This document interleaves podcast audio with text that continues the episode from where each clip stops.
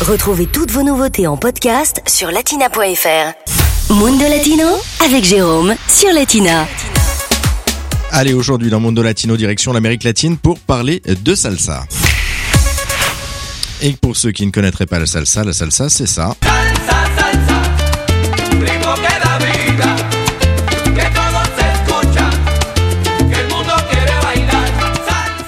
Voilà pour vous donner une petite idée au niveau musical et pour nous parler de ce courant, justement, j'ai demandé au roi de la salsa lui-même, l'artiste franco-colombien Jean-Paul Tamayo, de nous expliquer ce qu'est la salsa. Explication. C'est un, terme générique en fait. Euh, le mot salsa, c'est en espagnol, ça veut dire sauce, et c'est ça en fait. C'est un, mélange de beaucoup d'ingrédients, de, plusieurs rythmes, essentiellement afro-cubains. Donc euh, d'abord des rythmes qui viennent d'Afrique et qui arrivent par euh, l'esclavage à Cuba notamment, et qui se mélangent avec euh, des rythmes caribéens. Et tout ça, bah, ça se mélange et ça s'exporte Et ça s'exporte dans le monde entier, notamment aux États-Unis où la salsa va se développer à New York. Ça se cristallise fin des années 60 à New York. Les latinos voulaient euh, de New York des années des années 60 voulaient vraiment avoir une musique à eux et ça s'est exprimé, ça s'est revendiqué, c'est né à travers la salsa. Et donc en même temps, à cette époque-là, il y a un label qui se forme, le label Fania, qui a flairé un peu le business, si je peux dire, et qui s'est mis à signer sous son label euh, des artistes qui venaient de Porto Rico, des artistes cubains qui à New York, par exemple Celia Cruz, que les gens connaissent peut-être. Et donc ce mouvement salsa a vraiment commencé à, à s'exporter dans le monde à partir de cette époque-là.